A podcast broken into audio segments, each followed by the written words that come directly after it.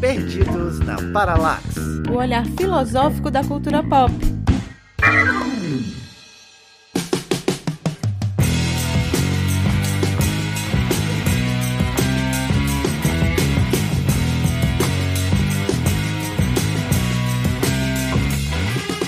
E aí, meu povo, com a boa? Aqui é Fred Costa e neste episódio eu tô que nem o pessoal das manifestações de 2013. Presente, mas sem entender o que tá acontecendo. Meu Deus, absurdo. Spoiler. E aí, pessoal, eu sou a Raquel Rocha e tem dias que eu estou mais rolezeira e aleatória no rolê do que o próprio Foucault.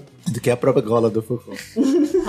Oxi. Oi, gente, eu sou Débora Fofano e enquanto fere minha existência, eu serei resistência. Hum. Ah, Pois tá aí. gostei. Olá, eu sou Roberta Damasceno, mais conhecida como Robertinha do Foucault, né? A gente tá querendo desconstruir essa identidade, mas estamos aí, né? Estamos nos manifestando e aí, de qualquer forma, também tentando entender o que que tá acontecendo. Pois é, gente. Então, já deu pra perceber que nosso episódio de hoje é sobre as manifestações. Manifestação que também faz parte da cultura popular, né? Será que a manifestação é pop? A gente fala aqui de cultura pop e aí a gente ficou lembrando que vários filósofos já deram um rolê na manifestação também, né? Então, a gente vai atravessar esses caminhos.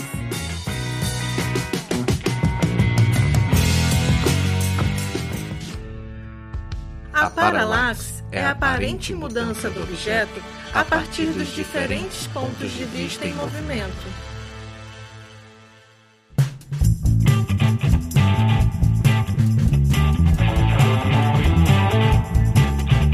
E no episódio anterior nós falamos dos desenhos animados que marcaram nossa infância. A gente fez uma espécie de desconstrução a partir de, de pensamentos filosóficos que esses desenhos mostraram pra gente, né? Episódio muito bacana com a participação do Bruno Nepo, do Filosofares. Então, se você não ouviu, corre lá pra ouvir. A gente recebeu muitos comentários sobre os desenhos animados. A Ione disse que adorou o episódio e que já quer maratonar Cavalo de Fogo. Inclusive, gente, Cavalo de Fogo foi um dos desenhos, assim, unânimes nos comentários que a gente recebeu. Todo mundo falou que adorava. Lá no nosso grupo de apoiadores ainda rolou um papo super legal esses dias sobre os desenhos, né? As nossas percepções, hoje como adulto. E também o pessoal lembrou sobre outros desenhos, como o Fantástico Mundo de Bob, Os Anjinhos, Banana de Pijama. A Eva Mourão lá no grupo falou que adorou relembrar a infância dela através dos desenhos, né, que a gente mencionou, e que também tenta influenciar as crianças de hoje com os desenhos da época dela. A Shedda disse que ela adorava Carmen Sandiego, Punk, A Levada da Breca, Dog Funny, mas que, assim, Cavalo de Fogo era o predileto. O Vanderlei contou que nos episódios 23 e 24,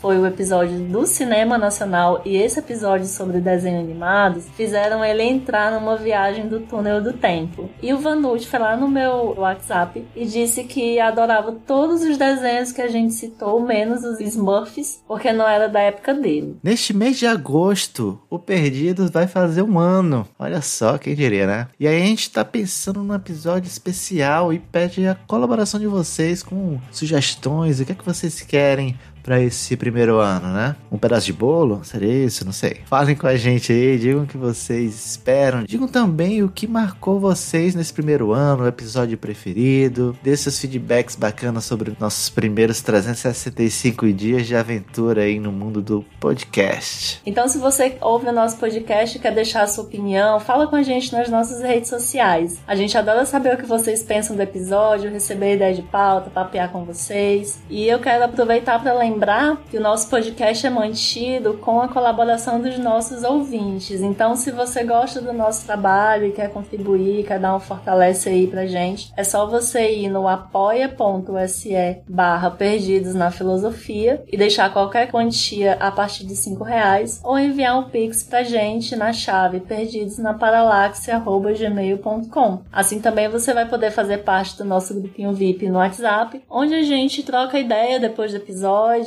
compartilha conteúdos exclusivos e fica batendo um papo bem legal. E por falar em ideias e conteúdos legais que a gente compartilha, eu quero compartilhar aqui com vocês que nos dias 25 e 28 de agosto, eu e a Débora vamos ministrar um mini curso Filósofas para Educação, lá na escola As Pensadoras. A gente vai fazer um percurso pela história da filosofia, da antiguidade até os dias de hoje, a partir do pensamento das mulheres. Então a gente vai aí ampliar o nosso vocabulário de pensamento filosófico, incluindo as mulheres na história da filosofia, né? Focando no trabalho delas. Estou bem empolgada, vai ser muito legal esse mini curso. E se você se interessa e quer participar também, é só você ir no Instagram As Pensadoras e clicar na bio para se inscrever. Para continuar falando com a gente, manda e-mail perdidosnaparalaxe@gmail.com. O Instagram é arroba perdidos na paralaxe, o Twitter é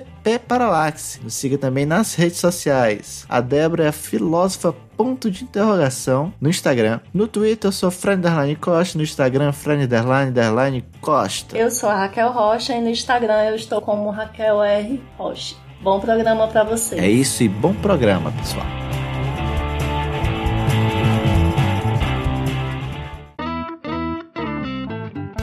Eu quero falar que existe um tipo de manifestação de rua que todo mundo vai com o mesmo intuito e muito feliz e sente falta todo ano é o carnaval. Há dois anos eu estou sem essa manifestação de rua. Tem botar o bloco na rua, né, Raquel? Olha, se o programa for sobre carnaval, aí eu tenho algo a dizer. Olha, eu já disse que eu tô me guardando para quando o carnaval chegar, né? Eu acho que o Foucault também estaria nessa manifestação pelo carnaval, porque ele iria no Brasil com certeza pro carnaval, todos os blocos mais alternativos e mais subversivos possíveis. Com aquela tanguinha dele maravilhosa. Aquela tanguinha, Ui. aquela barriga tanquinho com o vizinho de vem meu puto que ele tinha, né? Isso aí. Chiquérrimo. Tendência tendências. Foucault é sempre tendência, não é tendência nem... Foucault de sunguinha no Marajó, no Marajó não, na Praia do Marau, do Mosqueiro, sei lá, em Belém. É. Tá rolando aí na internet com tudo. A tanga do Foucault, da gola rolê. É a música, Vinícius compõe. Ah, tá bom. Mas tem uma machinha de carnaval feita pelo Felipe Cepas. Ele fez uma machinha de carnaval com as obras do Foucault e foi fantasiado, não sei se foi Unidos do Panótipo, uma coisa assim. Inclusive, Felipe, me fala aí onde é que tu vai passar o próximo carnaval pra gente combinar o bonde. Olha, gente, vocês já estão percebendo que as nossas convidadas aqui, porque a Raquel hoje tá colocadíssima, né? Porque ela tá em casa total. Que a nossa convidada Roberta também grande Foucaultiana, então elas estão duas assim, ó, tô em casa demais. Mas eu ainda não cheguei no nível de ser conhecida como a Raquel do Foucault. Mas Raquel nem sofre tanto isso, porque na minha época era com bullying.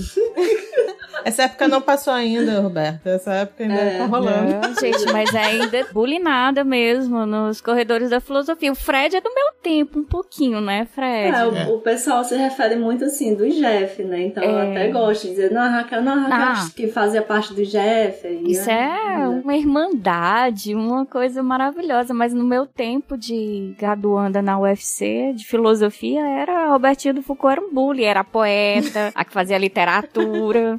É, ainda bem que o Jeff era uma irmandade, não aceita, né? Senão o pessoal ia Isso, imagina. queimar as gatas, os gatos. Enfim, vamos começar, vamos. É, isso que eu quero perguntar. Ela tá falando aí já quem ela é. Quem é você na fila do pão ou na fila da manifestação? Não sei. Como é que é? Ai, Roberta sempre foi da manifestação na juventude, né? Vou até falar aqui para vocês, ainda bem que a gente ainda vive parcialmente no país democrático, né? Mas na minha época, antes de entrar para a graduação em filosofia, eu fiz parte da UJS, Uhul. né, da Juventude Socialista e quase fui levada para fazer parte do PCdoB na minha época, né, de estudante comunista. Pois é, mas na época de é estudante é secundarista, né, da UBS, né? Então era bom demais, mas assim, em termos gerais, eu sou formada em filosofia pela Federal do Ceará, né? E estudei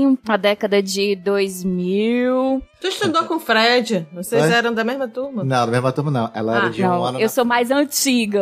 Eu sou mais dinossauro do que o Fred na UFC. É, mas um, era uma turma na minha frente. Um ou duas, Fred? Se fosse no maio do 68, a Roberta passaria na sala do Fred, o Fred calor, e a Roberta passando e chamando, vamos para a rua, fazer um evento, É. uma manifestação que vai entrar para a história, que vai ser em maio de 68. E eu iria. É, que vai mudar nossas cabeças. Mas, infelizmente, nos departamentos de filosofia, assim, a revolução de maio de 68 ainda não chegou muito perto da gente, não. É. Né? Assim, uma mudança de estrutural enquanto a gente pensa do que seja o maio de 68 francês, que aí é importante falar. Mas, voltando aqui um pouco, me interesso bastante por Foucault. Não sou uma especialista em Foucault. Eu tenho no Foucault um certo interesse. Eu ia até dizer na brincadeirinha da apresentação que Foucault me deu muitas coisas, inclusive um marido. É uma das brincadeiras que eu, que eu tiro, né? Dos É bom, é eventos bom. de, de Foucault, né? Mas não foi Foucault somente, né? Foi Foucault, Nietzsche, né? E agora um pouco mais o comunismo. O Foucault traz a pessoa amada em três dias. Foucault traz a pessoa amada em três obras. Isso. Olha. Em três momentos, né? Em três fases, É. a gente pode dizer. A fase arqueológica, a fase genealógica. e a fase do cuidado de si que vocês fazem aí, que fazem muita hora, né? Mas é isso mesmo. Foucault é muito legal. Então vamos entender aqui por que cargas d'água a gente tá metendo o Foucault com todas as questões que a gente vai trazer. A gente vai fazer então a genealogia das manifestações, é isso? Ixi, aí tem, tem que chamar o Nietzsche É. também. É. Chamar muita gente pra fazer. Aí eu prefiro chamar o cavalo de fogo, subir nele e sair por aí, cantando a musiquinha da sala. Mas eu queria até fazer uma pergunta antes, que a Débora falou, ah, quem é você? Ou na fila da manifestação. E aí eu fiquei pensando, como seriam os cartazes de vocês na manifestação? Os meus cartazes, eles acontecem. Eu já faço o meu próprio cartaz. Eu sou a pessoa que vou lá e fotografo os cartazes. Ah, tá bom. Meu cartaz é Ai, o gente, eu cartaz até me lembrei. No último carnaval, eu fui fantasiada de comunista, de feminazi. Eu, quando desenhei fosse martelo na cara, tava com chifre de diabo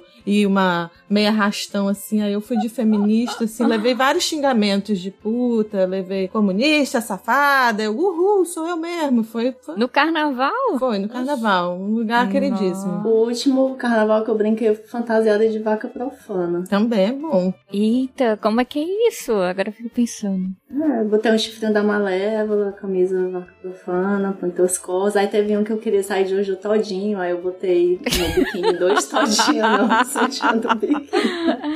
Ah, É, eu queria dizer que esse episódio Enfim. vai com fotos comprovando esse negócio. Sim. Mas é, mas nas manifestações eu nunca fui muito de levar cartaz porque eu tinha medo de correr da polícia. Aí o cartaz podia me atrapalhar. Na última manifestação de rua que eu fui, que foi a ele não, eu fui com uma camisa bem debochada, piranha, Sim. e short curtinho, bem característico. A última manifestação que eu fui fantasiada foi a da vacina, né? Porque pra mim, e se vacinar é uma manifestação. Então, lógico que eu fui com a minha blusinha. Ah, eu também fui. Com a blusinha fora ele, Bozo não, né? ah, Eu fui de vermelho PT, uma plaquinha do Fora Bolsonaro. Aí me deram outra plaquinha, que é linda, gostosa e vacinada, mas eu não tive coragem de tirar foto, não. ah, meu Deus. Mas seria um bom cartaz, gostosa contra Bolsonaro.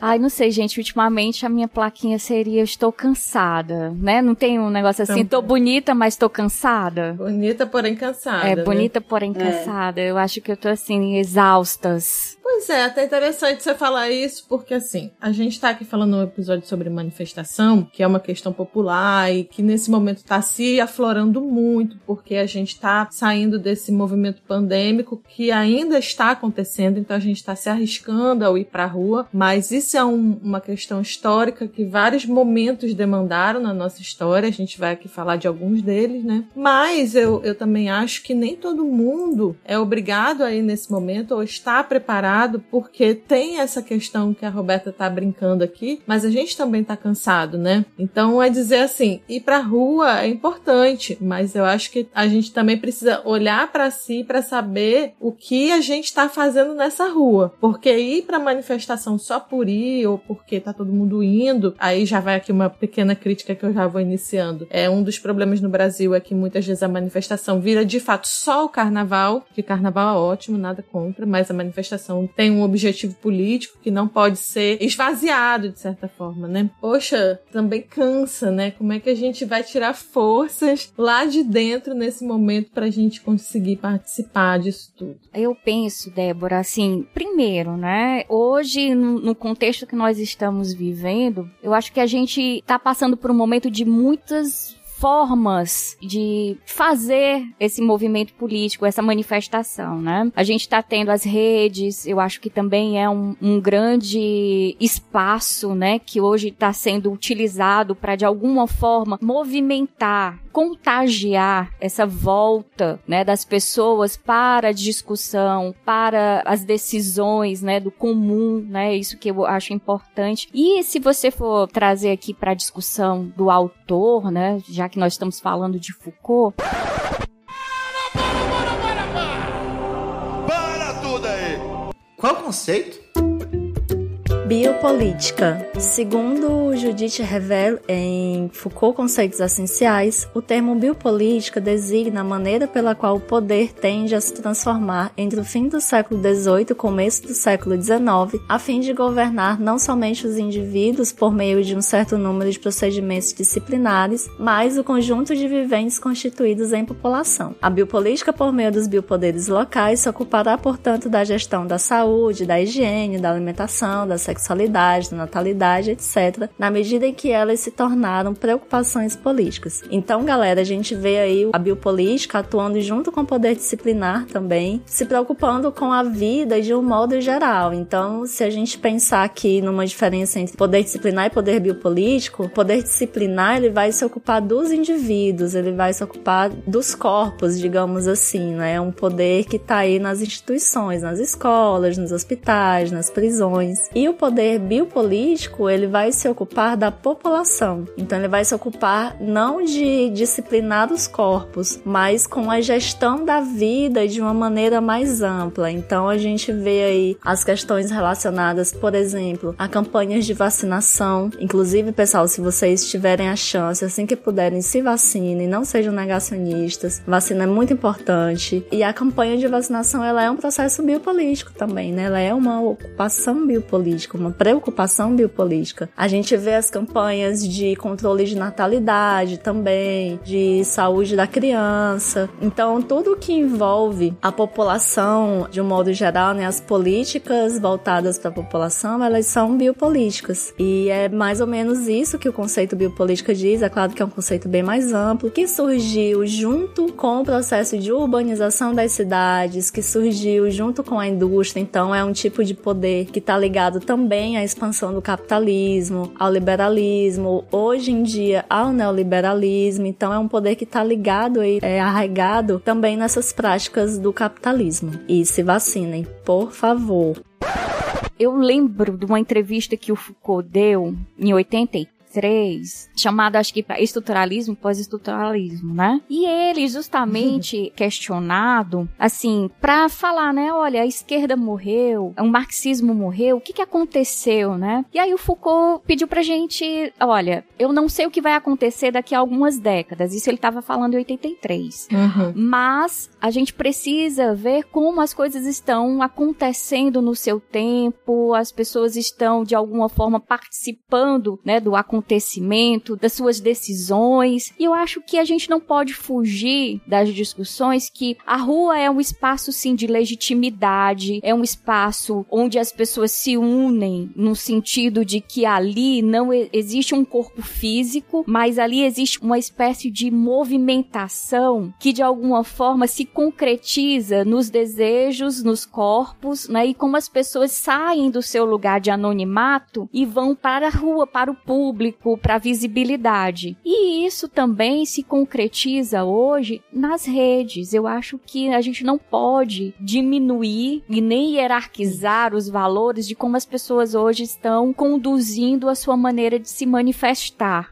né? Já que nós estamos falando aqui de manifestação e posição ou de demonstração do que elas esperam, né? Da vida, do governo, da sociedade, né? De como que elas querem enfrentar os desafios sociais ou pessoais e estão utilizando as redes para fazer também um lugar de manifestação. Via que hoje as manifestações estão sendo organizadas pelas redes, né? Em sua grande maioria, né? A gente ainda tem as organizações Isso. das outras entidades civis, como os partidos, como entidades políticas. A gente tem as associações. A gente não pode esquecer das escolas, que nesse momento a gente não tá mais nesse espaço físico, a universidade. Mas o que tá nos colocando é um momento aí de conexão, desse encontro desses indivíduos às, às redes. Apesar também de dizer que nem todo mundo tem acesso à internet, né? Nem todo mundo se manifesta, mas também nem todo mundo que tá na rua tá sendo representado por uma grande maioria, né? Até isso que tá falando a Primavera Árabe, né? Foi um movimento também muito articulado é. pelas redes sociais, até porque é uma forma de você conseguir um amplo acesso sem estar numa perseguição física direta, apesar da gente saber que existem perseguições também na internet, obviamente. Né? Claro. Né? E a gente só soube também da Primavera Árabe por causa da internet. Muita gente nos próprios países só souberam. Então é importante que a gente fale mesmo disso e também chamar atenção para esse esvaziamento, né? O risco do esvaziamento da manifestação, ele tá tanto na manifestação na rua, dos corpos físicos presenciais aí. Tem muita gente que vai só o corpo e a alma sabe-se lá onde tá, né? Como em 2013 aconteceu muito aqui no Brasil. E na internet também tem, né? Só que a internet tem um outro poder que é esse poder do viral. Então você pode estar tá indo contra a manifestação, mas você está lá digitando e coloca o nome da manifestação, aquilo ali vai virar um número, vai virar o hashtag, o marcadorzinho, né? A hashtag ela vira um, um marcador, então ela entra lá no Twitter, nos Trend Topics e fica lá. Então as pessoas vão ter acesso para falar bem ou para falar mal. E essa é uma visibilidade que a rua não traz, porque a gente vê aí também a função da mídia. E era uma coisa que eu queria puxar aqui pra gente conversar, que é essa função da mídia nas manifestações, sim, né? Sim. Porque a mídia quase sempre coloca os manifestantes do ponto de vista demonizado, vândalo. A manifestação legal é a manifestação que tem lá na França, mas na França o pessoal queima carro e não só na Godofredo Marcel aqui em Fortaleza, sim. mas na França o pessoal também queima carro e quebra banco, mas é, ai, mas as pessoas se manifestam. Então tem várias coisas que a mídia coloca também das manifestações no Brasil e talvez no resto do mundo, não sei, que eu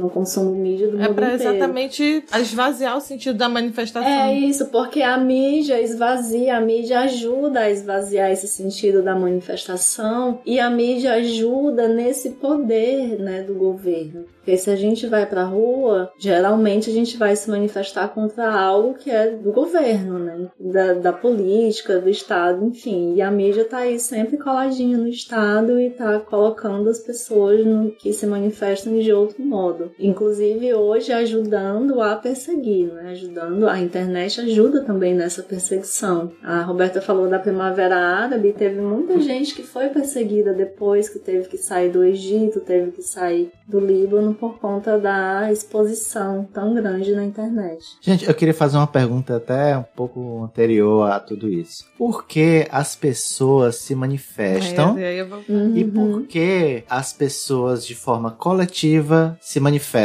E se são duas coisas realmente diferentes? Eu acho que a Roberta até tocou num ponto que é a questão do acontecimento. Uma questão evental, acontecimental, que é um conceito, né, da filosofia. E basicamente, em determinados momentos da história, e tem várias condições estruturais e materiais que levam a isso, em que não é mais suportável não só a questão do poder do governo, como a Raquel bem colocou, que muitas vezes está expresso nesse poder do governo, mas uma situação que não tem como suportar aquela vida precisa ser transformada de alguma maneira. E há de haver uma articulação das pessoas em torno de uma necessidade de mudança que nem sempre é tão clara. Mas a partir do próprio movimento que se retroalimenta com os problemas que vieram naquela conjuntura, isso vai causando a transformação. E eu acho que o Maio de 68 é um, um exemplo europeu, claro, dentro das suas condições, que mostra muito isso, né? Quando você tem uma estrutura que precisa ser modificada não só naquele naquele momento, mas uma, uma modificação profunda na forma de ver as coisas. E quando as pessoas conseguem se contagiar por isso, e esse contágio, né? Falando contágio, hoje em dia é péssimo.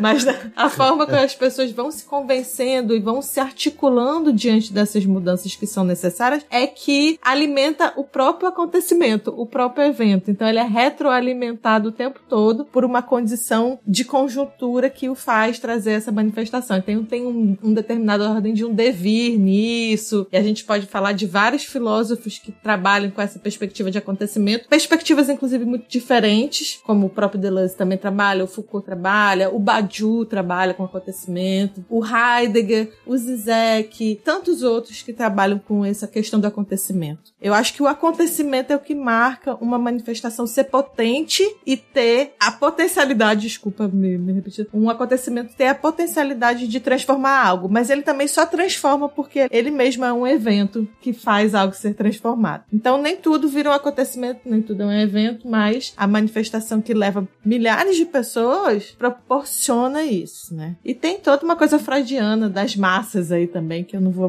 começar com isso não. Ai, Débora, eu tô tentando fazer aqui as conexões, né? Porque é o seguinte, maio de 68 é um acontecimento, mas assim, se a gente for ver a, a, na ótica, por exemplo, do Foucault, do próprio Badiou, desses filósofos, né, que foram de alguma forma ligados a maio de 68, como o próprio Foucault, Badiou, né, Deleuze, que tem assim a cara, a estampinha, né? Mais do que o mal, o mal é o Foucault, Deleuze, todo mundo se botasse naquela o Sartre, o Sartre é, né? Sartre, Simone. São pensadores que enxergaram né, viram o maio de 68 de várias perspectivas. O, o próprio Badiou fala, né, que existem vários maios de 68. O maio de 68 que traz aí uma potência muito grande dos estudantes, né, dos movimentos da juventude francesa, um movimento cultural, uma mudança no próprio cenário da filosofia francesa, um maio de 68 que aborda as questões políticas e aí muito forte, né, também como a própria questão do Partido Comunista na França, o governo, né, do Charles de Gaulle, aquele movimento que estava a França naquele momento do maio de 68, né? Qual é a ligação, qual é a influência que o Foucault traz pra gente pensar por que, que as pessoas se manifestam, por que, que as pessoas se unem, né, numa manifestação. E aí eu fico pensando na questão se colocar enquanto sujeito, né, vendo aquele movimento, a história, alguma coisa está fora da ordem. Alguma coisa está fora da ordem.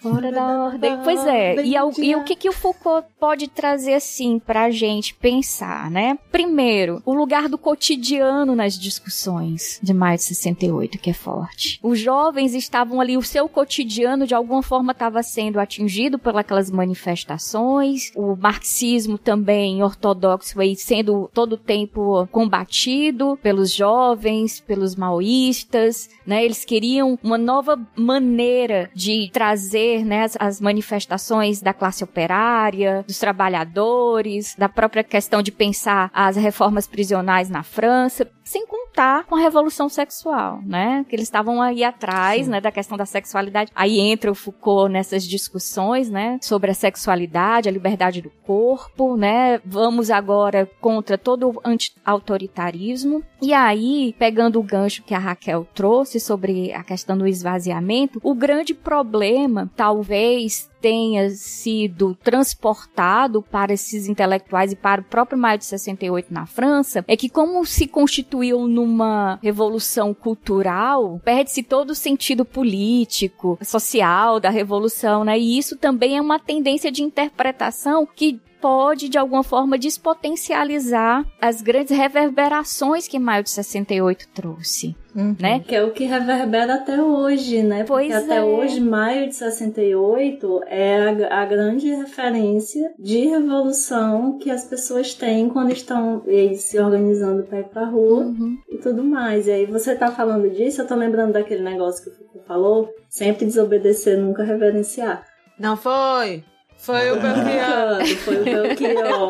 Mas que o Foucault fala de questionar o próprio tempo presente, né? E de mudar a forma de existência, porque chega no ponto que é preciso mudar alguma coisa, como a, a Débora falou. E aí ele fala em algum texto aí que eu não lembro mais, que é sobre você não querer mais ser governado por este ou aquele tipo de governo. É o que é a crítica, né? É, então você vai, se você não quer mais ser governado por este ou aquele tipo de governo, é preciso fazer algo. E esse algo é do campo da revolução, é do campo da manifestação, porque a partir do momento que você pensa sobre a sua atualidade e sobre essa forma de governo que você não quer se submeter, não é? São os corpos insubmissos, digamos assim. Você entende o seu corpo como um corpo político. Se a gente pensar nisso que está acontecendo, por exemplo, na luta pelo aborto, né, a legalização do aborto na América Latina, é isso. São as mulheres que não querem mais ter os seus corpos governados biopoliticamente pelos governos, pelo Estado, pela igreja e estão lutando por esse direito do aborto. E também isso, isso remonta a um outro momento histórico de luta, por exemplo, das mães da Praça de Maio, né? As mães da Praça Na de Maio. Argentina, que não verdade. aceitaram a desaparição dos seus filhos, de uma situação de perseguição durante a ditadura na Argentina. Então a gente vê que há um movimento de construção dessa manifestação. Historicamente, as pessoas vão às ruas. Isso faz parte da nossa cultura. Em determinado momento se enfraqueceu, foi despotencializado, como a gente falou, mas eu acho que vem voltando. Não é cultural em outros países, não, não é uma questão que se aflora tanto, por exemplo, a gente falava recentemente da questão do próprio Haiti, né? Como hoje passando por uma crise gravíssima e a população lida com isso de uma outra maneira, porque tem várias formas, né, da gente também se manifestar, como a, a Roberta mesmo estava dizendo. Agora eu acho que tem o lance, assim, da explosão da rua. Sim, Tem. sim, sim. Mas só pra pensar aí, no, Débora, a- o Haiti, historicamente, ele é um país também de manifestação. A gente não É, pode esquecer que a própria revolução do Haiti, eu acho que é o Hegel que fala, tem um texto aí. É, o Hegel fala do Haiti como um exemplo Sim, da é. Revolução Negra, né? Isso, da que Revolução eles levaram, Negra. Eles levaram literalmente né, a liberdade, igualdade, fraternidade da Revolução Francesa ao acontecimento e pagam o preço até hoje, né? Sim, Porque a França, né, bonita, maravilhosa, e França que nós tanto gostamos, né, do igualité, liberté, fraternité, é Claro. pra eles. Justiça para os iguais. É, depois de 1789, da Revolução Francesa, né, o que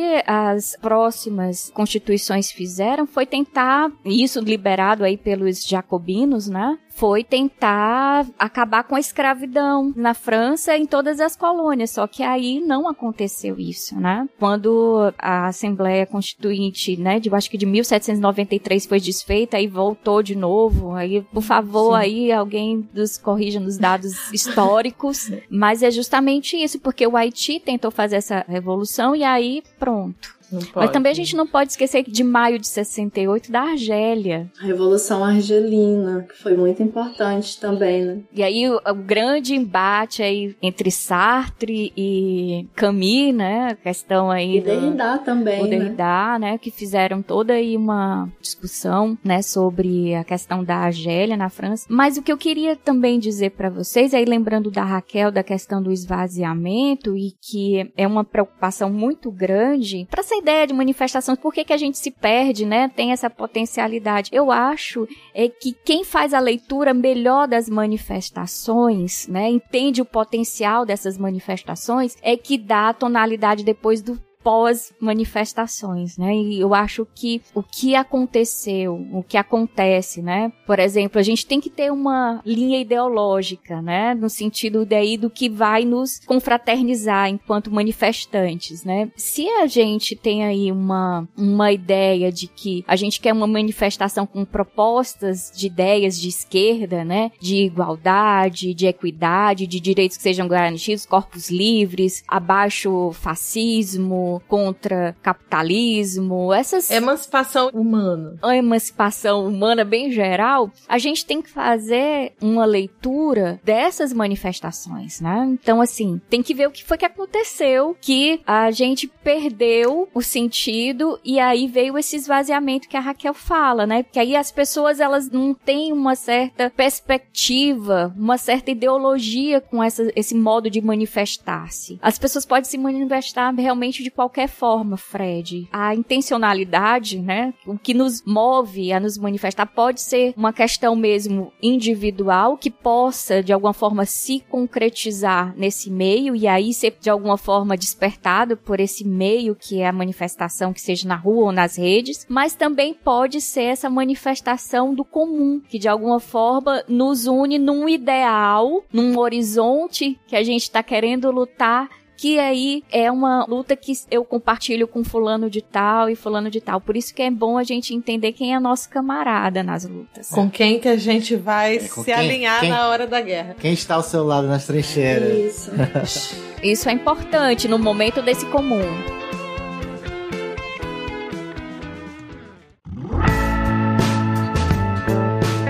Falando nessa questão de esvaziamento, e aí puxando o gancho pra filosofia mesmo, né? Que estamos aqui para isso, né? Da filosofia, eu vejo um grande problema no uso de conceitos. E aí eu falo no esvaziamento dos conceitos. Por exemplo, resistência, ditadura, que genocídio. eu posso dizer genocídio, anticapitalismo. Meu corpo, minhas regras. Sei lá, antifa, né? O esvaziamento de alguns símbolos e alguns conceitos que impedem com que as pessoas se aproximem de talvez do que seja essa ideia também do manifestar-se, né? Eu acho que é importante a gente falar sobre isso, porque me preocupa. Não que eu seja uma defensora rigorosa do conceito, né? Eu não sou aqui a, a filósofa que defende assim, olha, vamos, esse conceito é o que se aproxima, essa ideia da perfeição da verdade atrelada não. ao que se diz, né? Ao conceito para explicar a realidade. Não é isso. Até porque você é a Robertinha do Foucault. Pois é, mas a minha preocupação é que, por exemplo, sim, nós seremos resistência, mas vamos dizer não, mas o que, que nós vamos colocar como proposta para isso? O que nós vamos dizer sim? Nós passamos o tempo agora dizendo não para muita coisa,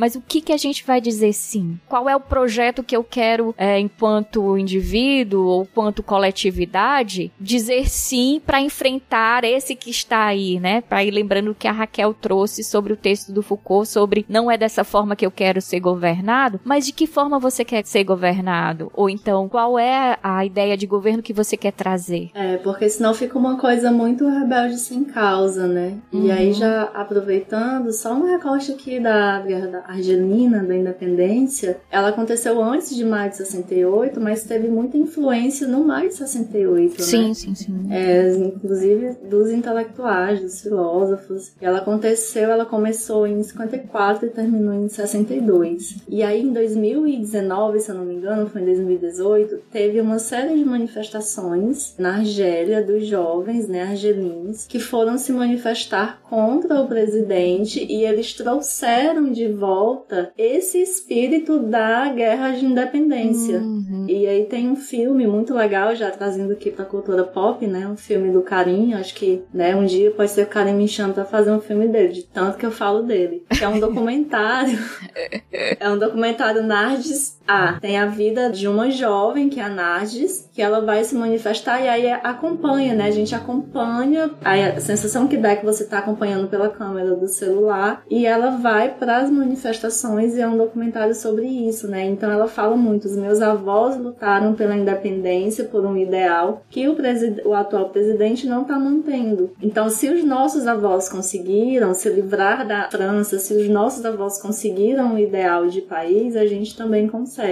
E é um documentário muito legal, muito bacana. É muito festivo também, né? Tem até uma das cenas que ela fala: quando a gente termina a manifestação, a gente vai dançar. Mas durante todo o percurso é marcado pela celebração, porque eles celebram também a memória dos avós, dos antepassados, de quem lutou antes deles. E é muito legal isso. A gente vai pra rua se manifestar, mas a gente vai porque tiveram pessoas que vieram antes da gente. Isso. E pessoas que celebraram também a manifestação. Então, não é se manifestar porque é legal ir pra rua levantar o cartaz, porque tá todo mundo indo, Não. mas se manifestar porque existe essa concepção política e estética do que é se manifestar e do que eu quero, né? Então, eu não quero esse governo, eu não quero o Bolsonaro. Então, lá desde o ele não, eu já tava na rua dizendo não, não, não, não mesmo. É o que a gente sempre fala, né? Que a gente fala há muito tempo. Resgatar as histórias e ter esse conhecimento do passado pra gente se apropriar do agora, pra gente entender o que tá acontecendo agora. Pode ser através da sua família, como retrata aí o filme, pode ser através do conhecimento que se adquire do que é nazismo, do que é fascismo na escola, para que a gente não repita essas mesmas atrocidades. Enfim, falta uma apropriação do,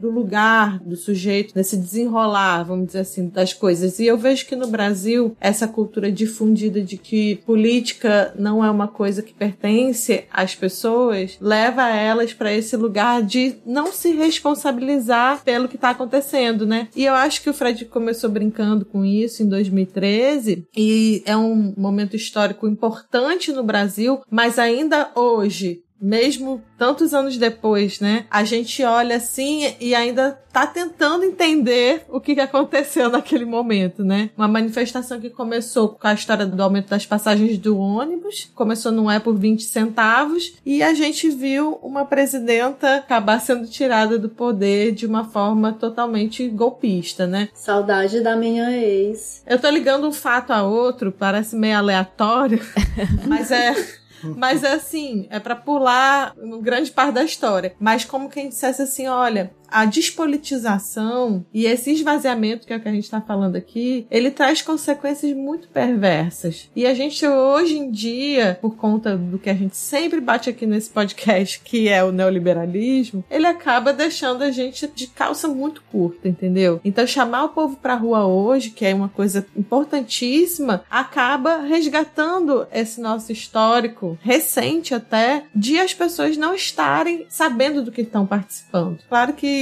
eu não sou a rainha da sabedoria para saber de tudo que estou fazendo politicamente, sou engajadíssima e tenho reconhecimento de tudo que eu faço. Eu acho que tem uma dose de alienação e de ideologia em todos nós. Todo mundo é, de fato, inserido em alguma coisa, em alguma questão, em algum dispositivo ideológico, mas a gente estuda e tenta fazer essa leitura. Agora, grande parte das pessoas estão querendo se afastar disso. Esse é o grande problema, né? E aí? Essa despolitização também tem um- uma outra coisa que é a aversão à política. Então, a aversão à política, assim, ah, não, não vou pra manifestação porque não dá em nada. Não vou pra manifestação porque é coisa de vagabundo. Não vou pra manifestação porque político é tudo igual. Então, tanto faz quem tá aí no governo. E isso ajudou muito também a gente chegar onde a gente chegou hoje, né? E não tem coisa mais uó ou demodê do que o povo que tem lá a bandeirinha do Brasil, a bandeira de Israel, o candelabro, repostando Bela Tchau. Não tá muito anacrônico, né? Onde é que você viu isso? Eu, eu já vi assim várias vezes, eu falei, gente, Não o tá que é isso? A pessoa nada, né? simplesmente não entendeu o que é o Bela. Mas aí ela viu lá naquela série do, do da coisa de papel lá, do ladrão, La Casa de Papel. isso, a casa de papel, né? Aí eles assim, ah, isso aqui é legal, vou lá colocar. A Aí gente não pessoa gosta tá dessa lá, série, não. Eu também não. Boto ela como indicação, não. Nesse meu, nesse meu podcast eu não quero. Que poder é esse que você tem que exercer sobre a gente?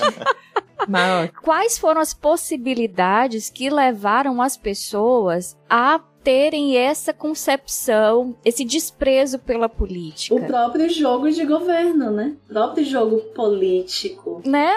E a gente fica pensando, né? Como foi que a gente chegou a isso? A gente eh, relegou a política um lugar apenas destinado às disputas partidárias, aos interesses simplesmente daqueles que, dentro de um regime, de um Estado democrático de direito, podem decidir sobre a vida de milhões de pessoas. E a gente aceita isso como algo normal e tem a ilusão que nós estamos vivendo no melhor mundo dos possíveis. Aqui é uma democracia. Tem várias coisas que que a gente tem que discutir isso. Primeiro, se a gente pensar que a política, pensando aí num sentido bem filosófico, que é justamente essa maneira como a gente vai, de alguma forma, pensar a condução dos assuntos da nossa cidade, da nossa sociedade, por que que a gente perdeu essa ideia de que a sociedade, a comunidade, o coletivo não é importante e de alguma forma isso corrompe a política. É porque se a gente for puxar aí na história mesmo da filosofia política, a gente tem uns graves problemas aí trazidos com o liberalismo, o cerne do liberalismo, justamente que alimenta o que hoje nós temos de neoliberalismo, nessa né? nova organização aí que todo mundo também está discutindo, né? E aí a gente está vendo aí quais são os contornos que a gente está dando para definir o que é essa racionalidade que movimenta esse tipo de organização da sociedade, a conduta das pessoas, pessoas como elas se percebem individualmente, como elas se percebem numa coletividade e que isso de alguma forma centraliza um modo de governar, de reconhecer a vida como se fosse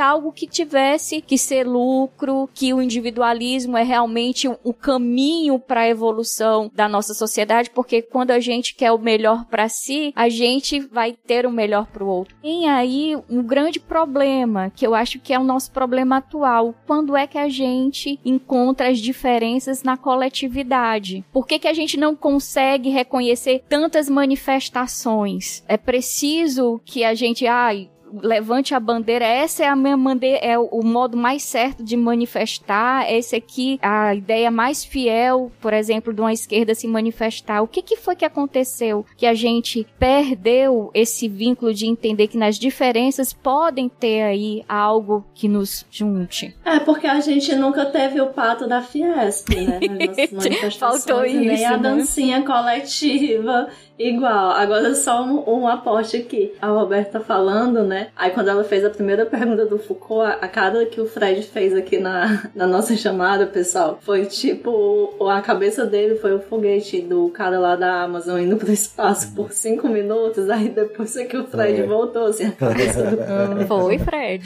o Fred ficou tipo, oi. é? Eu não sei o que tá acontecendo até agora. Olha, isso é freudiano. Aquele foguete é muito. Ainda tá voltando pra órbita, né, Fred? Mas, enfim, gente, foi só um recorte aqui que eu fiquei rindo e.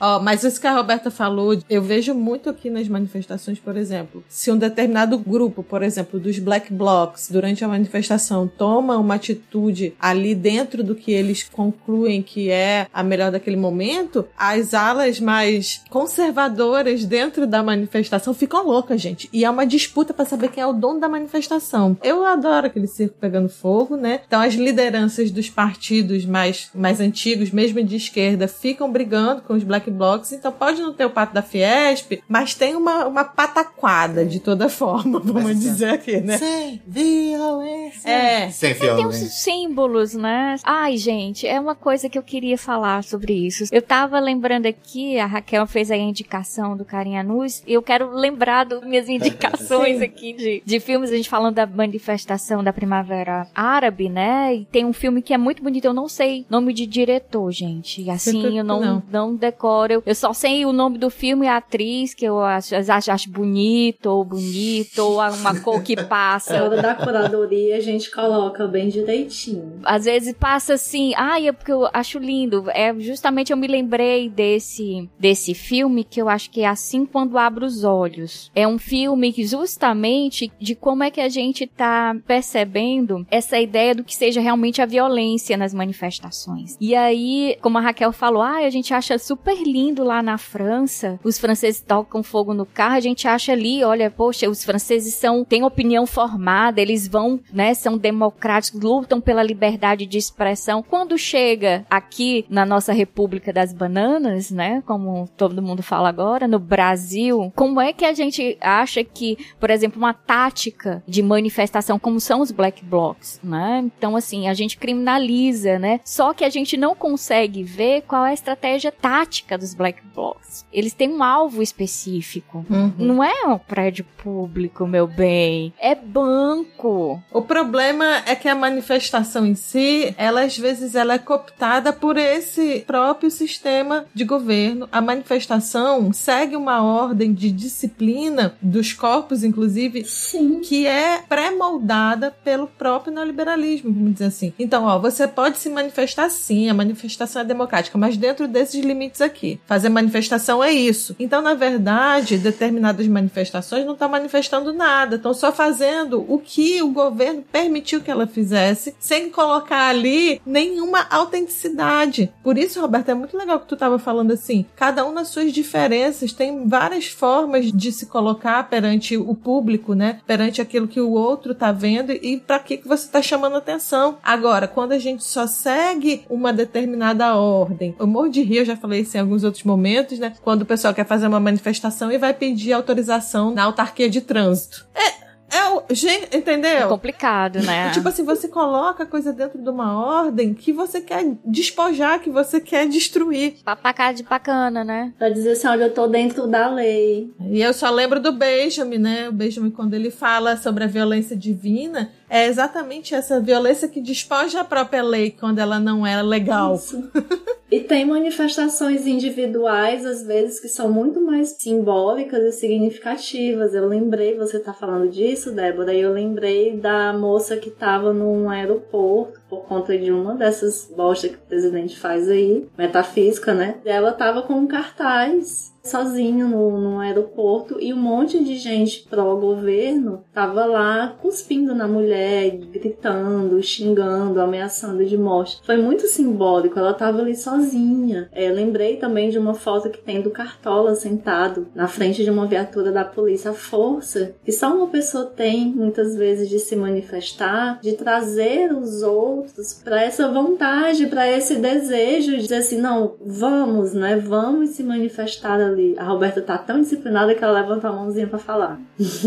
Eu sou a Foucaultiana mais disciplinada, o povo diz, né? Mas assim, pra gente falar aqui de violência, né, nas manifestações, e me lembrar de alguns discursos, por exemplo, do Malcolm X, da própria Angela Davis, e aqui de alguns podcasters, pessoas que estão influenciando aí essa discussão sobre até que ponto a gente pode determinar o que seja uma manifestação violenta ou não. Por que, que a gente não reage com a mesma intensidade que algumas coisas acontecem? Por exemplo, quando a gente vê a violência aí contra negros, contra trans que tá enorme, como é que a gente reage a isso enquanto sociedade ou como indivíduos, né? E aí eu fico pensando sempre nesse lema, né? Ah, vamos reagir pacificamente, né? Tentar convencer o outro, trazer o outro para o nosso lado. Gente, Fazer bolo com cafezinho para convencer. não existe conversa com fascista. Não existe conversa com gente preconceituosa. É murro na cara,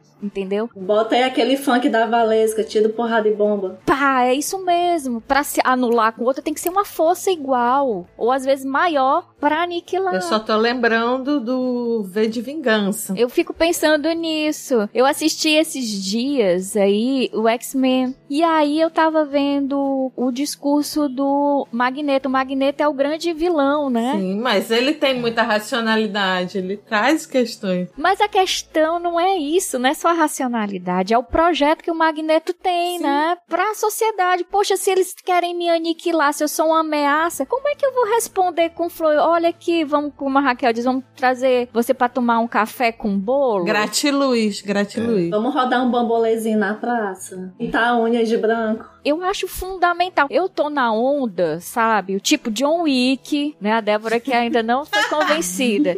John Wick. Não. Poxa, Roberta, você tem um, um jeito de falar, um jeito de pensar que não parece essa pessoa que sai aí dando porrada. Não, realmente eu não tenho essa coragem. Me falta coragem, mas desejo eu tenho muito. Poxa, encontrar aí esse pessoal aí que até hoje ainda insiste em defender um governo como o nosso, de que não é nosso, né? Nos enfiaram, igual ela goela abaixo, né? Essa democracia liberal que rege nossas. Ai, meu Deus, gosto nem de falar nisso, que já me dá raiva. Não, eu ia falar, não, já é sexta-feira. Mas é a vontade que eu tô é ser bem John Wick mesmo. Poucas palavras e muita bala, entendeu? Nesse sentido, muita porrada. Olha só, nesse lance dos X-Men, muita gente compara o Magneto com o Malcolm X e o Professor Xavier com o Martin Luther King. Sim. Olha que interessante. Pelas formas de pensar. Todos os dois querem se manifestar, todos os dois querem modificar a forma como as minorias são vistas e modificar as questões sociais, né? E aí eles comparam muitos discursos de um com o outro, né? Um, um mais pacificador, outro que prega realmente a, a questão da força contra a força e tal. Mas a gente vai fazer um programa sobre os X-Men em breve, fica aí o Já tá spoiler. marcado. Ai, Oba, gente, adoro X-Men, adoro. Acho muito Fica o massa. spoiler aí. Eu também queria que vocês me convidassem pra fazer um podcast sobre galãs de terceira idade que fazem filmes de ação. Adoro. Quero. Indiana. Jones. Nicolas Cage é o galã da Débora, eu sei. né? O meu é o Keanu Reeves e o Liam Gente, é Agora, como a gente vai envolver filosofia com isso? Ah, meu filho, tem difícil. super demais. A gente vai falar de estética. Não é? Ai, gente. É,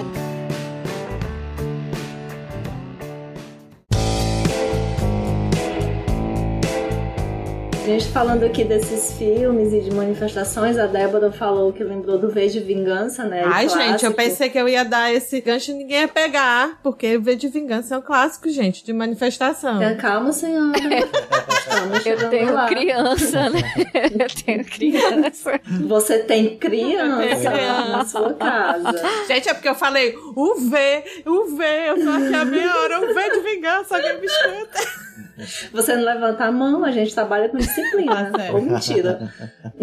gente, tem vários filmes que trazem essas questões e que o próprio Foucault também falou nos seus textos, e além de ir pra rua, porque Foucault era um cara que ia sim, muito sim. pra rua, eram né, altos rolês aí de manifestações, a festa de rua, praia e, E morros. paradas LGBTQIA+, né? E aí tem um filme que é Milk, Uma Voz de Liberdade, que é um filme Uhum. sobre o início da parada gay de São Francisco. Então, assim, é, as pessoas hoje, né, vão, assim, tem parada gay no mundo inteiro, e muita gente vai, mas não sabe essa origem, né? Que foi a origem de manifestação política Sim, importante. de manifestação colocar. importantíssima em São Francisco. Os gays estavam sofrendo muita violência, muita muita agressão, muita muita discriminação, né, como tem até hoje, mas temos formas de resistência, perseguições. Perseguição também pela própria difusão da AIDS, né? E aí o Milk foi lá, né? Entrou para o governo também, né? Ele foi ser político e ele ia para as manifestações e tinha o lance do apito quando estava rolando a eleição. E aí vem hoje essa festa maravilhosa que é no mundo todo, mas vem de uma manifestação. Sim. E é muito legal a gente saber disso e é muito bacana a gente saber esse poder que tem, né? E essa mudança. Aí agora a gente, né, por conta de mudança, poder, a gente fala do V de vingança, É. Débora. É com você.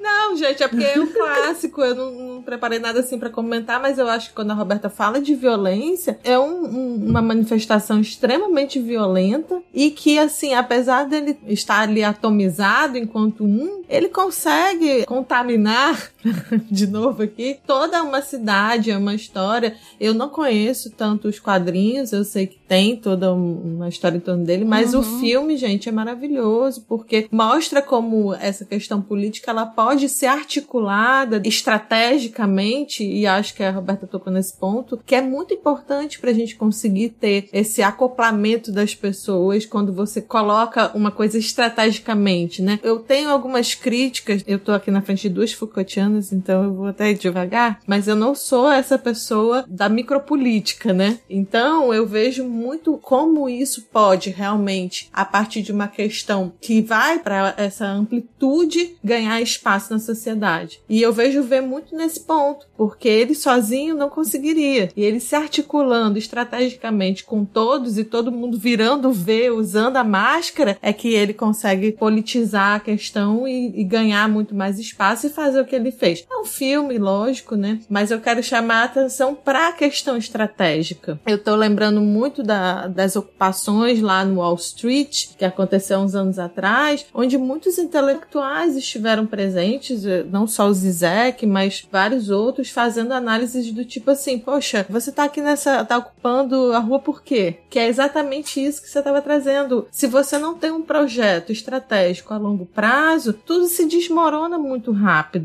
Não dá pra gente só sair na rua, dizer eu não quero isso, sem colocar uma proposta efetiva para que a longo prazo você construa algo. E isso não se faz isoladamente. Isso a gente só consegue fazer com um grande número não só de pessoas, mas de instituições fortes, né? É, a gente vê aí agora as manifestações que tiveram no Chile para mudar a Constituição, que rolou. Essas instituições fortes é que eu tô balançada. Você tá aí puxando. Tô tentando mudar de assunto. É, porque. Para não termos Assim, treta. sabe? Esse negócio de instituição forte. Poxa, esse é o seu grande problema. Para ser clara, a única instituição forte que eu penso. É o povo. Não. Também, O claro. povo é su- o supremo é o povo. é. É o povo. Mas não, sem brincadeira. É a educação, o, o Roberto.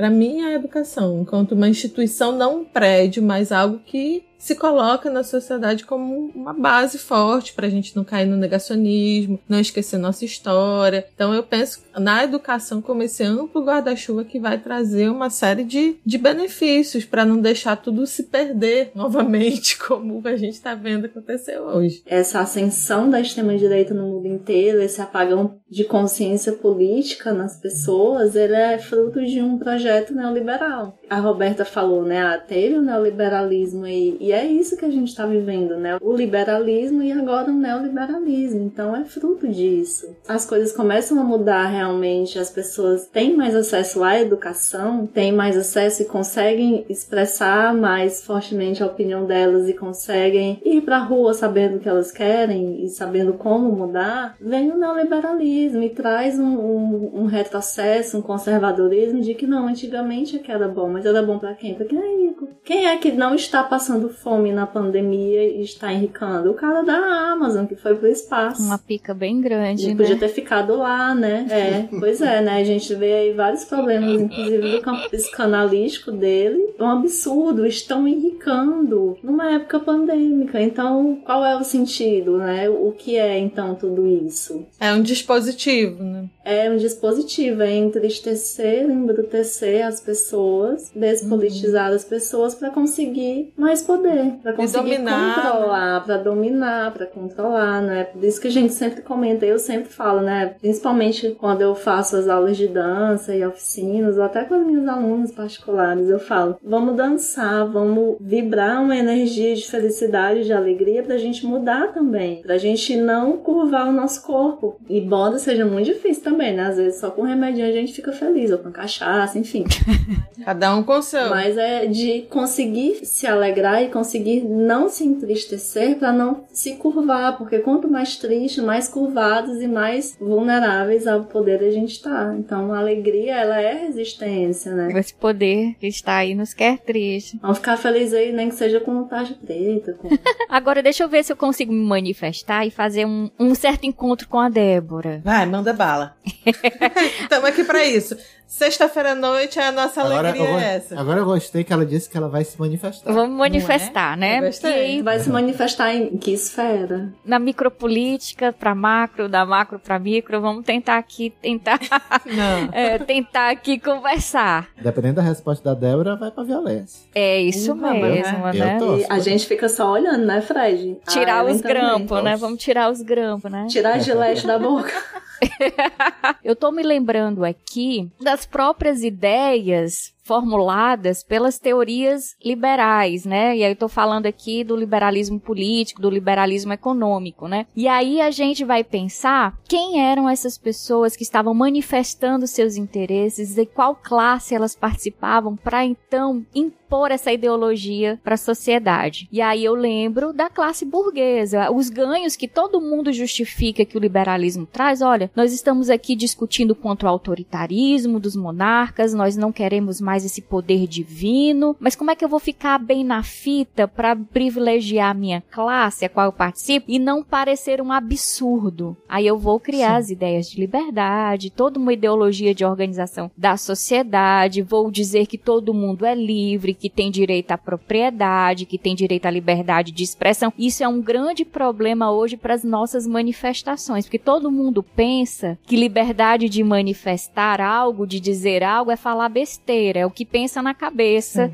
E aí pode gerar essa discussão também sobre violência, que nós estamos aí tão imbricados com esses discursos de ódio, que hoje as pessoas pensam que pode sair no perfil de todo mundo ou dizer qualquer coisa como disseram para essa moça lá que manifestou-se individualmente no aeroporto e dizer que ela é vagabunda. E as pessoas estão achando que estão no direito de se expressar. Estão tendo aí essa liberdade, porque se pensa que numa sociedade democrática de direito, né, uma, uma sociedade em, em que as pessoas podem então ter a liberdade de expressão de credo, de qualquer coisa, a gente pode sair dizendo qualquer coisa, valorizando o seu modo de pensar o mundo acima do outro, e por isso que a gente vê que isso alimenta a gente de qualquer forma, né? E isso perpassa uma ideologia em que também a gente pensa que dizer o que pensa ou então estar afiliada a alguma coisa, alguma ideologia, o meu princípio maior é a liberdade, entendeu? Mas de que liberdade nós estamos falando e que solo essa liberdade foi forjada? Então, o que me constitui, o que me diz que eu sou livre posso exercer a minha liberdade se eu não pensar em que solo foi pensado essa ideia de liberdade. E, e, todas as ideias dos direitos humanos, eu diria. Isso.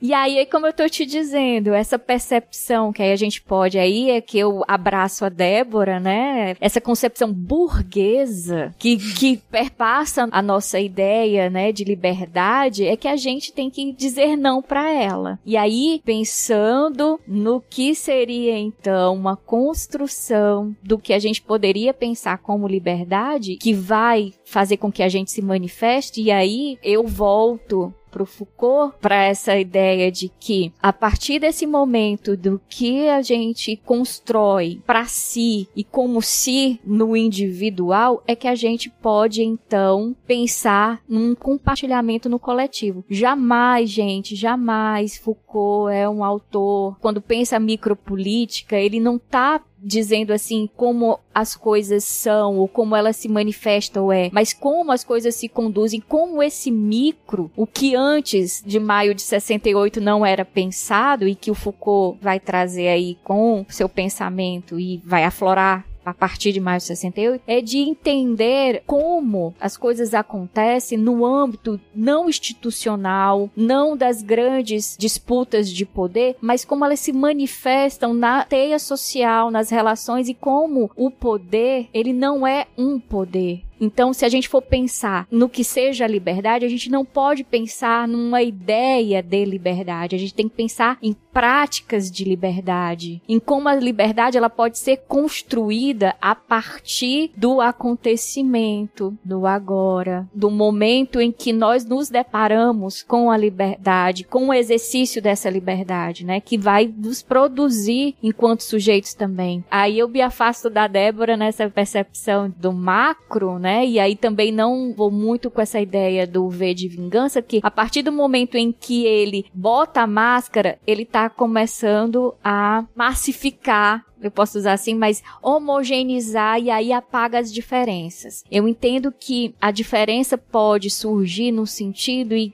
que nós somos mais do que povo, nós somos uma multidão, né? E eu acho que isso o Negri traz muito bem e pega essa, essa ideia do movimento, né? Mas também da própria constituição do que a gente vai dizer do que seja essa multidão, porque o que a gente quer é justamente isso, o homogêneo, o que a gente pega um fio só para poder ligar uhum. todo mundo, mas por que não fazer com que aquelas diferenças, aquela multiplicidade, aquela coisa que está ali vendo possibilidades de ver a realidade diferentes possa fazer com que a gente produza uma imaginação de um futuro para frente. Né? De um futuro para Uhum. frente. O futuro é sempre para frente, né, gente? Desculpa. Quando tem futuro, né? Não é o caso do Brasil. Por isso que quando a gente vai ler as manifestações, a gente procura sempre ler de uma maneira de identificar algo que seja comum, o que motivou aquelas pessoas, mas a gente não consegue fazer uma leitura. Aí eu detesto usar essa palavra de conjuntura, né? Porque parece coisa de discurso de Vamos fazer uma análise de conjuntura, né? é, isso aí. economista. É, é estranho, né? Mas assim, por que que a gente não vê como a gente pode A multiplicidade. isso, né? o potencial de imaginação que a gente pode despertar com aquilo que foge dos nossos olhos de enquadramento, de identidade, sabe? E as pessoas diferentes somando. Eh, Você tá falando, e a gente teve um exemplo há pouco tempo também, que foram manifestações na Colômbia. A Colômbia tá Sim. fazendo uma série de manifestações e muita violência na Colômbia tá acontecendo já há um tempo e esse ano explodiu mais ainda. E aí teve um dia que estavam lá as mães, né, lactantes, com seus escudos e outras mães protegendo os manifestantes, mas elas Sim. estavam lá se manifestando também. Um outro dia, quem tava na linha de frente eram os travestis. Entende? Eu acho isso muito legal. Sim. Então, além da gente ter mulheres na linha de frente, né? Travestis e mães na linha de frente, a gente tem essa multiplicidade. Então, não são só os jovens que estão na rua, não são só as pessoas que já fizeram manifestação antes ou revolução que estão na rua, né? Essa multiplicidade das ruas é muito bacana. Sim. E às vezes eu acho que a gente não consegue identificar essas multiplicidades na internet, no sentido de que a gente também tá muito numa bolha. O que eu acho é que às vezes foge, é um propósito, no sentido de não é que a gente não, cada um esteja lá, tenha que levantar uma bandeira. Mas eu acho que uma raiz de alguns problemas que pode ser compartilhados, aí eu vou denominar aqui chamado capitalismo, né? Porque eu acho que é isso que faz com que a gente às vezes perca o, o sentido ou o rumo das coisas, né? Vai em algum momento se esvazie, é porque muitas vezes a gente não enxerga. Gosto de falar agora que nem super-herói, um inimigo comum, a grande ameaça mortal. Coisa de super-herói, o mundo vai acabar, quem é que vai acabar o mundo? Cadê os Estados Unidos pra salvar todo mundo? Não, e a, a gente falou sobre isso exatamente no início do programa, quando a gente tava brincando assim, o que que nos une mais do que nos separa, tá entendendo? Então é óbvio, acho que a gente já tá falando disso aqui o tempo todo, dessa multiplicidade. Falávamos das diferentes manifestações que há nas manifestações, cada uma conduzindo o seu pensamento e estando ali nessa multiplicidade, podendo fazer de forma artística, literária, religiosa, inclusive. Enfim, uma multiplicidade que não pode ser apagada nem esvaziada, que não vai ser, porque cada um vai se manifestar da sua maneira. Seja a gente no carnaval, com as nossas fantasias provocando, também é uma manifestação que está politizando um momento que às vezes nem é aquele que é o objetivo do carnaval. Mas quando a gente está na rua, que a gente sai no dia da manifestação, a gente encontra com os outros, todos juntos, naquela situação. Então a gente se torna ali parte de um momento de encontro entre pessoas que comungam mais ou menos da mesma ideia. Porque de fato vocês não vão me encontrar numa manifestação bolsonarista, tá entendendo? Sim, sim. Então, sim. assim, tem algo que nos une muito mais do que essas diferenças que são singulares e importantíssimas, porque não tem como, se a gente não pode homogeneizar e muito menos buscar essa identidade, essa coisa que nos caracteriza. E, inclusive, eu estava lembrando aqui durante a nossa conversa desse discurso que, por exemplo, a escola de Frankfurt faz contra a massificação, seja através dos produtos da indústria cultural, porque eu sou mais dessa leitura, né? Ou muito mais dessa homogeneização, né? Então a gente vai nessa leitura, mas eu vejo muito mais no sentido de uma coisa que nos une é maior do que as nossas diferenças que não se apagam de forma nenhuma. É muito mais essa a minha leitura, né? Às vezes até se potencializam mais, né? E a Roberta tava falando aí de liberdade, e eu tenho semi-certeza que o Fred pensou a mesma coisa que eu quando a Roberta falou sobre liberdade, veio logo aquela frase. O que é que eu vou fazer com essa tal liberdade? Tu pensou isso também, não foi, Fred? Passou de leve, passou de leve. Ai, gente, maior fã, pagode anos 90. Pois é. E que é super filosófico Também também, né? Porque o, você vai pra rua se perguntar o que é que eu vou fazer com essa tal liberdade. É, inclusive, um princípio pra você ir pra rua se manifestar. Ai, Débora, pra te É. deixar feliz, o Foucault dá altos elogios da teoria crítica. Ele disse que a França recebeu muito mal a teoria crítica. Ah, amarrador no. Gente, a dor não ferrou, né? Eu queria dizer que a Adorno Ah, era recalcado, sim. mas a Manu vai ouvir e vai ficar reclamando. Porque eu já falei várias vezes que o Adorno é recalcado. E vamos Não. falar mal do Adorno, não, que vários adornianos escutam Ai, a gente. gente, é super legal. que Adorno é o melhor. Não, Adorno é legal, mas a gente tem que reconhecer as coisas. Ele gongou a manifestação dos estudantes da universidade. Falou. Ah, é, é, é porque ele era muito. Aí você tá falando de manifestação, a gente quer muito a ideia ascética e asséptica, né? Os teóricos, né, gostam de ler manifestação de uma maneira cética, o Sim. olhar de fora, que asséptica.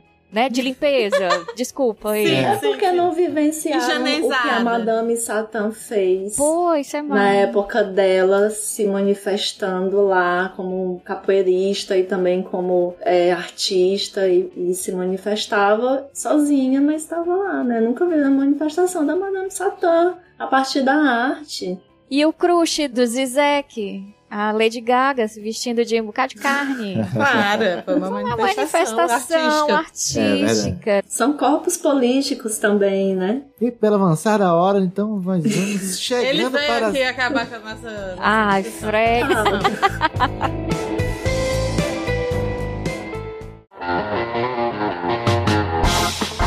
Gente, então pela avançada hora, nós vamos para as nossas indicações. Foi que vocês trouxeram aí. Vai, Roberta, tu que é a visita. Gente, eu tenho tanta coisa pra indicar. Beleza. Primeiro, pra falar sobre o regime militar no Brasil, né? Eu acho interessante a gente dar uma olhadinha nos filmes. Primeiro, um filme belíssimo chamado Deslembro, né? Muito lindo, muito lindo mesmo. Não tô lembrando desse.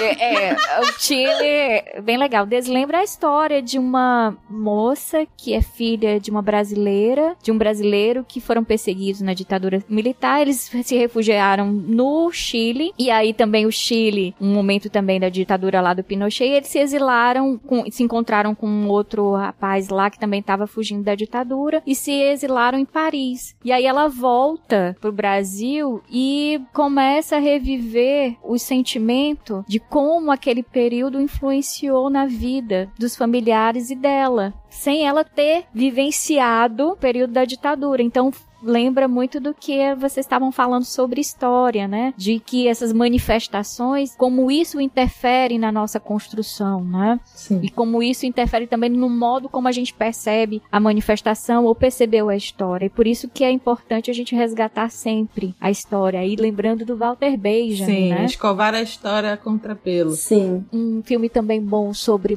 as mães da Praça de Maio, né? Na Argentina é a história oficial, né? Uma história de uma professora de história alienada, olha só, alienada, que adota uma criança que foi, né, de alguma forma adquirida, como diz, através da retirada dos filhos dos manifestantes, né, da ditadura de 76, né, na Argentina. E outro texto legal para vocês entenderem um pouco do pensamento do Foucault. Esse texto que eu citei no início, estruturalismo e pós-estruturalismo, que está nos ditos escritos do Foucault na versão em português, o volume 2, se eu não me engano. Olha, a gente falou sobre isso no episódio passado, quando a gente falou sobre o que é o conceito. Aí a gente falou o que é estruturalismo e pós-estruturalismo. Já fica aí a dica para complementar. Isso, porque aí o Foucault vai esclarecer, né, qual é a pegada dele, né? Eu acho que é um texto de- daquele negócio que o autor, um dia nós vamos fazer, com certeza. Vamos olhar para nossa vida, para os nossos escritos, porque a gente fez e diz, olha, eu fiz isso, mas eu não quis fazer isso, eu quis dizer isso. Era isso que eu tava falando. Vocês aí quando fizeram um retrospecto do Parallax. Sim. Sim,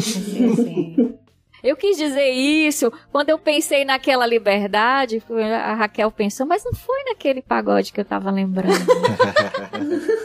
Era outro pagode. É, aí pegando o gancho, eu vou fazer logo a minha indicação, que é o vídeo no YouTube, ficou por ele mesmo, procurem, Uhum. que é muito legal. E tem também o filme, né, sobre a Praça Tahrir, Tá na Netflix, tá? Você tá Hum. rico. Fala sobre a Primavera Árabe do Egito. A minha indicação tem muita coisa a ver com manifestação, mas a gente falou muito sobre rua, rua, rua, percepções sobre a rua, e eu lembro muito da frase Eu amo a rua. É a frase que começa um dos meus livros preferidos, que é A Alma Encantadora das Ruas, do João do Rio. Hum. É um livro que você lê e quer sair por aí caminhando, sendo um flaner, tal qual Baudelaire. Hum, Flané. Inclusive, saudade de flanar É. por aí. Vocês tinham falado antes na nossa pauta do filme Sonhadores. Eu não vi esse filme, mas vocês acabaram não falando e eu tô lembrando aqui. Tem que é o gato Luli Garrel, gente. Eu assisti pela trama. É, eu só vejo pela Eva Green, que é um belíssimo roteiro. Essa é a indicação que vocês tinham me dado e eu ainda não assisti, mas tô doida pra assistir e já fico indicado aí pras outras pessoas também. O filme que eu lembrei muito é um filme alemão de 2004, que é o Educators, que vocês já devem ter visto. Que é muito bom e trata exatamente sobre essa questão da violência, das manifestações. Eles são professores e ou, são estudantes, na verdade, que invadem a casa das pessoas para deixar recados que os dias de riqueza vão acabar. Aí dá uma confusão danada e é um filme pô, espetacular, muito, muito bom. Na verdade, sobre manifestações, a Raquel até falou do Milk também, e tem uma lista enorme de vários filmes sobre manifestações, gente. Eu é, tem vários que não dá para passar, como por exemplo a gente falou aqui do, do Malcolm X, tem um filme dele sobre isso. Selma, né?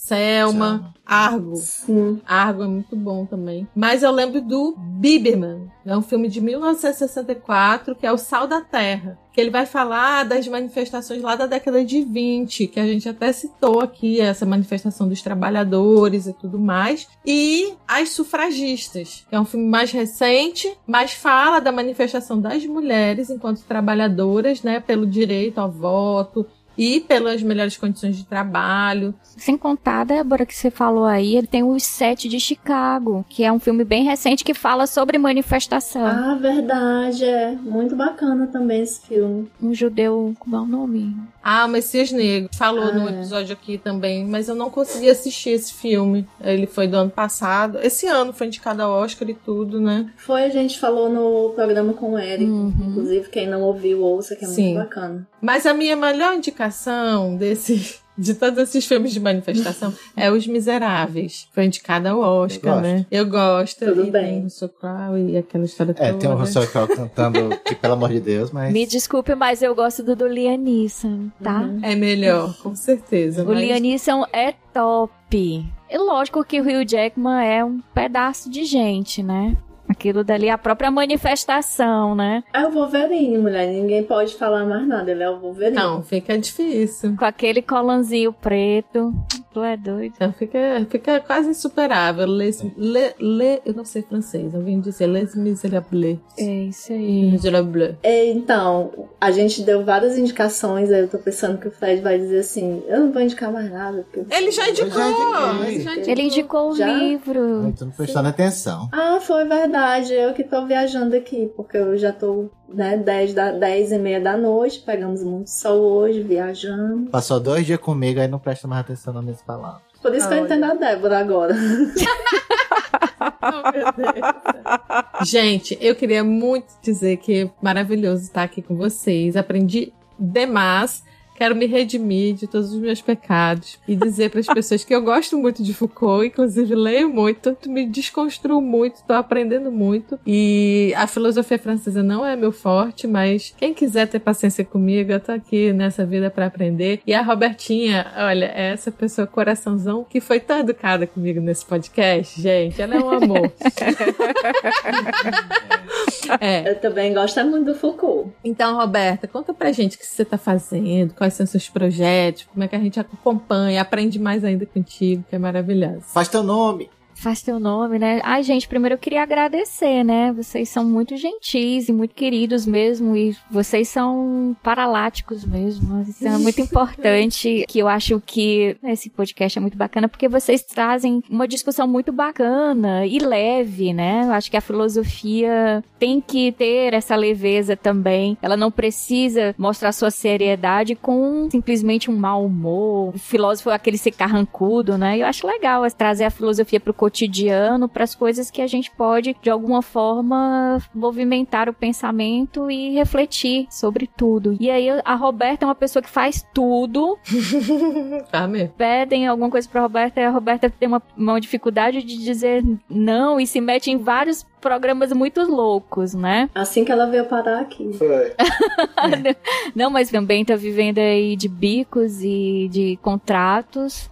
Gosta muito de filosofia e aí faz parte de alguns coletivos, né, com incentivo também à produção, né, e à visibilidade de mulheres na filosofia. Eu participo do Filósofas na Rede e do coletivo Iebabeló, né, com a Débora, e aí deixando aí o convite para quem quiser chegar, chegue. E a gente faz tudo, né? Tudo que tá aí para se virar nos 30, a gente tá fazendo. Tá se né? jogando. Tá se jogando. A gente se joga na imanência, Ou seja, Foucaultiana mesmo, querida.